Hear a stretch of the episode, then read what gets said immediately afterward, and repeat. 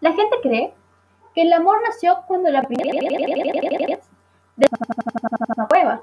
Puede ser. Sin embargo, a mí me parece que el amor nació la primera vez que un Homo sapiens le dijo que no a otro Homo sapiens. ¿Acaso sí aparecieron los regalos, las serenatas, los piropos y hasta las pinturas rupestres? Quizás el primer poema. El Homo sapiens, no los sapiens, pero está enamorado y no sapiens qué hacer. Fue lo que dijo Fernando Iwasaki, autor del libro titulado El libro del mal amor, que fue publicado en 1980. Hola a todos, soy Camila de Laila y hoy día les voy a comentar sobre una crítica del personaje protagonista de este libro. Empecemos. En este libro, nuestro protagonista se representa como cualquier persona en el mundo, que piensa dar sus primeros pasos hacia el enamoramiento y la conquista. Por eso muestra las ilusiones e inocencia de un niño. Es por ello que al ser adolescentes nos sentimos identificados.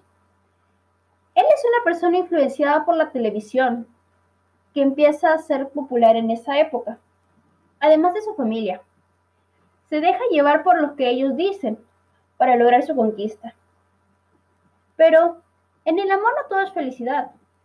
También está presente el rechazo. Pero él es perseverante. Cuando falla, no se queda odiándoles a las chicas de por vida.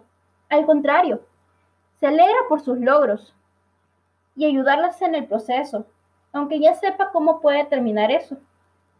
No nos muestra un cuarto de hadas.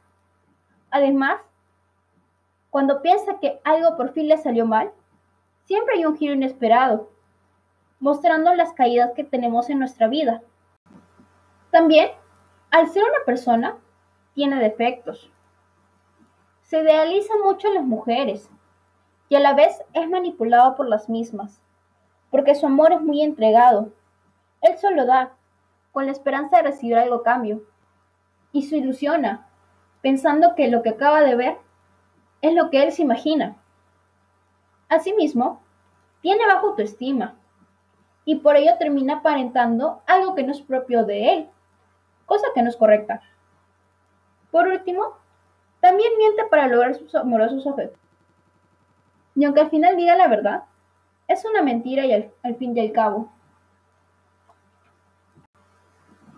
Aparte, él no quiere parecer de ignorante frente a la chica que le gusta. Por ello, se queda callado y cuando por fin esté en la intimidad de su casa, empieza a averiguar todo lo que respecta a sus gustos, para así forzar a tener un punto en común. Eso sería todo. Gracias por acompañarme.